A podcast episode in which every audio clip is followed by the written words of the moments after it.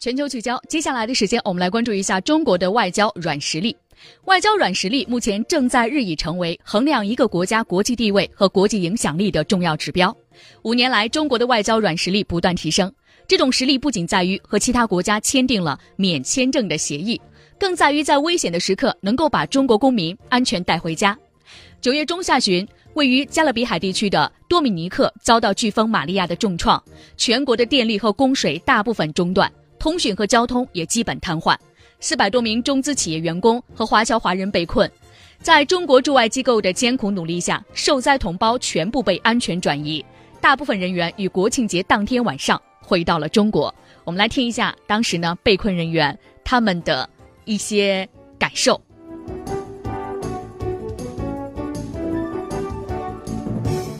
这一下子就把心放下来了。我们国家的强大是我们的后盾。一本中国护照能够助你走向世界，同时呢，也能够护你平安回家。二十四小时畅通的幺二三零八六热线，在意大利景区联合巡逻的中国警察，一项又一项保护工作越来越细致和周到，让国人的出行越来越感觉到踏实。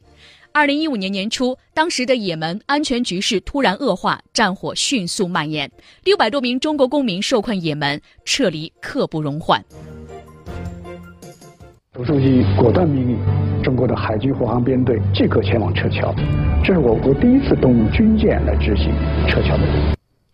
二零一五年的三月二十六号，当时的撤侨工作全面展开，正在执行护航任务的三艘中国军舰驶向了也门的亚丁湾。三天之后，第一批一百二十二名受困的同胞平安抵达了亚丁湾，见到了接他们回家的中国军舰。当时获救的中国公民，我们来听一听他们当时的感受。当时，当时就觉得我们真的是回家，确确实是有希望。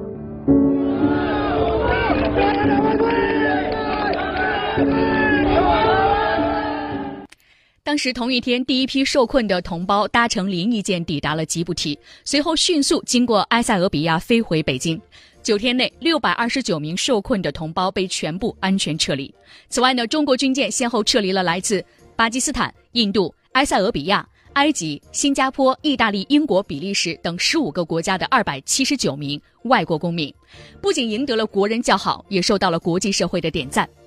王本虎呢，曾经担任中建八局的设计工程师，他亲历了更早之前的利比亚的撤侨行动。他表示，当年利比亚的暴乱发生时，他刚刚抵达班加西，市区已经完全陷入到了混乱当中，杀人、放火、抢劫都没有人管。他在绝望当中爬到了屋顶，拨通了中国驻利比亚大使馆的电话。我们来听一听亲历利比亚撤侨的经历者王本虎，他现在回忆起来又有怎样的一种感触？是一个小伙子接的电话，接通电话的时候，我还觉得蛮意外的，因为当时已经是凌晨了，看来他们对局势一直在关注，安排了人员二十四小时值班。我把我们在班加西的遭遇和他完整了说了一遍。他说：“让我先找个安全的地方躲避起来。他们已经和国内汇报了，国家正在想办法，会让我们安全回家。”嗯，令他没有想到的是呢，祖国在三天之后就派船赶到了班加西港口。王本虎回忆说，中方人员撤退的时候，还把工地上招聘的孟加拉国、泰国等其他国家的工人也带了出来。一开始，希腊东面的坚决反对捎带非中国公民，中方通过十一个小时的艰苦协调。希腊方面最终同意这些工人上船。由于这段经历呢，电影《战狼二》在上映之后，王本虎被邀请参加一档综艺节目的录制。谈到电影里吴京举着国旗通过交战区的情节，王本虎说呢，这个情节有如利比亚撤侨时的场景的复刻。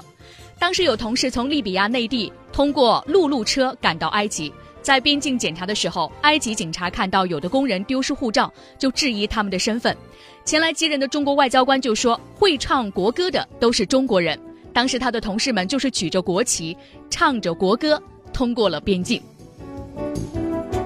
那天晚上，我站在船上，看着港口聚集的难民和远处冒着浓烟的班加西，真的觉得很庆幸，我们有一个强大的祖国可以依靠。国家的意义在那一刻对我来讲，就意味着我的生命。因为如果没有国家救援，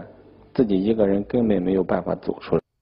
事实上呢，中国的领保工作曾经经历了艰难的起步。一九九八年，埃塞俄比亚和厄立特里亚边境爆发战争，当时各国的撤侨行动都由美国军方主导，而美军当时规定呢，欧美公民可以随意搭乘美国军用运输机，但是禁止中国人登上美军机。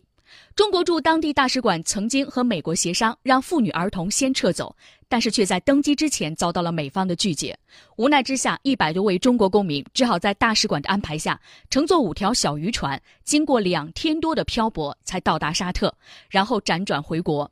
然而，这五年来呢，中国的外交软实力正在不断提升。中国成功组织了九次海外公民的撤离行动，处理了一百多起中国公民在境外遭到绑架或袭击的案件，受理各类的领事保护求助案件将近三十万起。